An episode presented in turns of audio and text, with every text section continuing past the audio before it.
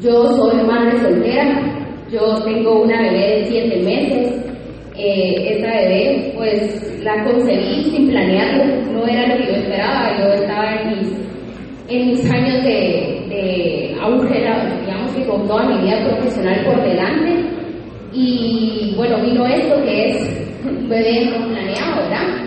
Y entonces eh, he escuchado que mucha gente me ha dicho, bueno, tal vez tú sos madre soltera porque en el colegio no te enseñaron educación sexual, porque tal vez no sabías eh, ponerte un condón o no sabías tomarte una pastillita al día siguiente.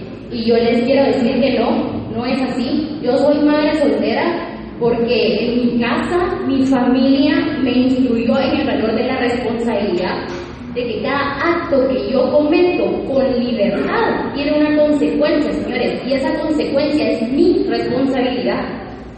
¿Sí? Mi responsabilidad. Si yo soy capaz de enfrentar la vida con esto, soy capaz de enfrentar mi trabajo con responsabilidad, mis amistades con responsabilidad, cada faceta de mi vida con responsabilidad. Y eso no me lo enseña el Estado, señores, eso me lo enseña mi familia. ¿Sí? Ahí es donde se forma. Gracias. Bueno, por la cantidad de luz no sé mucho, pero quiero mostrarles un, eh, una, un ultrasonido que se hizo en mi bebé. Mi bebé ahí tenía, ¿qué? 12, 12 semanas. Mi bebé tiene cabeza, mi bebé tiene piernas y tiene brazos. La por favor. Ahí se ve cómo ella está dando sus manitas a la cara. Señores, ahí hay vida. Yo la deseo o no la deseo. Ahí hay vida. No porque ella fue concebida sin que yo lo planeara, sin que yo lo quisiera, ella tiene menos vida. Señores, ahí hay Corroboro. vida. Entonces ahorita en lugar de la iglesia va educando para ¿Podemos vivir. No, ¿quién la cambió? 3D, que Sí, ya eso fue lo que yo les- ya estaba Ah, sí. casi por hacer. No sé, no sé si hay un Y este es mi bebé, siete meses acaba de cumplir. ¿Y saben qué? Yo soy la responsable. ¿Y saben qué? Mi familia me lo enseñó. Y mi vida no se acaba porque yo tengo una hija o porque yo le tengo que sacar adelante sola. Pueden. Señores, mi vida no se acaba. Yo no soy menos mujer. Yo no soy menos profesional. Yo no soy menos capaz. ¿Sí? No me vengan a que, no, que no nos enseñen en el colegio que nuestra vida se acaba porque un bebé viene. ¿Sí? No, no nos vendan la idea de que una pastilla nos va a solucionar la vida. Eso no es así. Las responsabilidades son nuestras.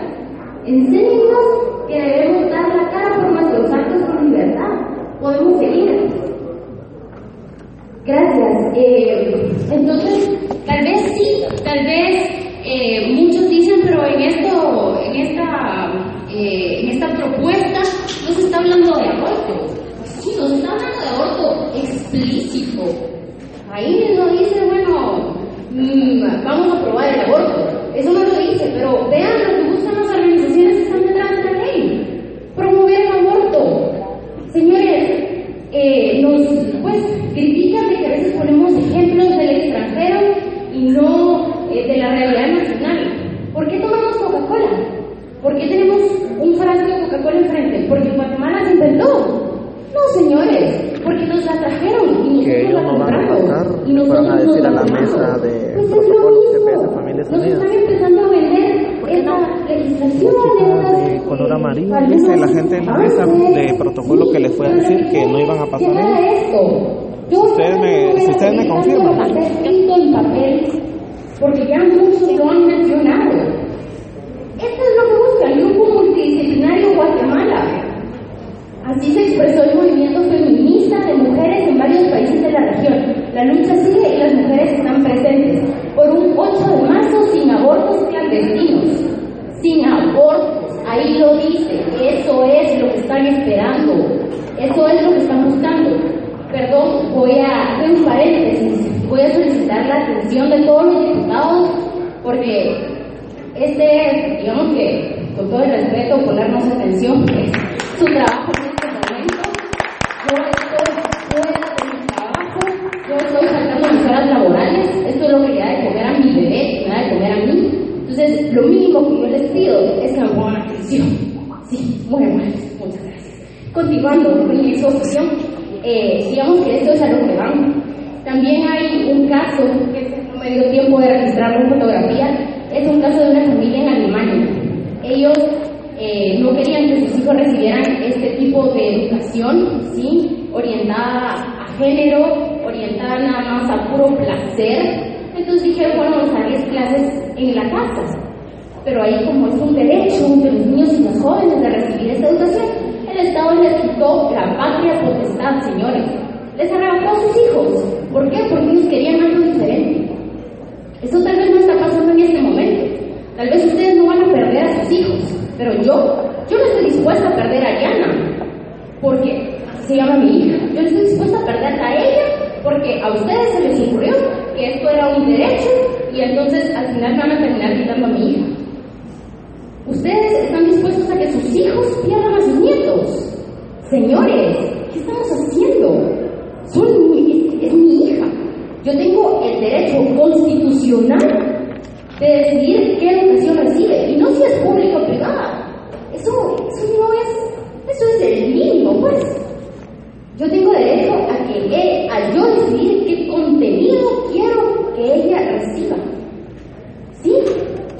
Yo tengo el derecho de decidir qué corriente filosófica quiero que reciba. Yo tengo derecho a formarla en casa, a hablar de estas cosas yo. Y si tanto miedo tenemos de los papás que no tienen el deseo, no tienen eh, la instrucción para hablarles a estos, hay cientos de organizaciones, ONGs, fundaciones, de todo, que están ahí para apoyarlos. De, con el enfoque que quieran ver, de que las hay, las hay, con todos los enfoques. Bueno, yo no quiero hablarle de esto a mi hija. Organizaciones, de todo que se pueden encargar. Y yo puedo decidir qué orientación te voy a dar. Porque las hay. ¿Por qué el Estado tiene que venir con una orientación en concreto a decir que te es no ¿Por qué? ¿Qué orientación va a ser? Muchas gracias, con esto termino y los dejo pensando en que veamos a futuro. No es lo que está escrito ahí, es lo que esto da pie a. ¿Sí? No es solo lo que está escrito. Pensemos, vayamos más allá. ¿Qué hay de fondo? ¿Qué puertas estoy dejando abiertas al firmar la ley como está en este momento? Muchas gracias.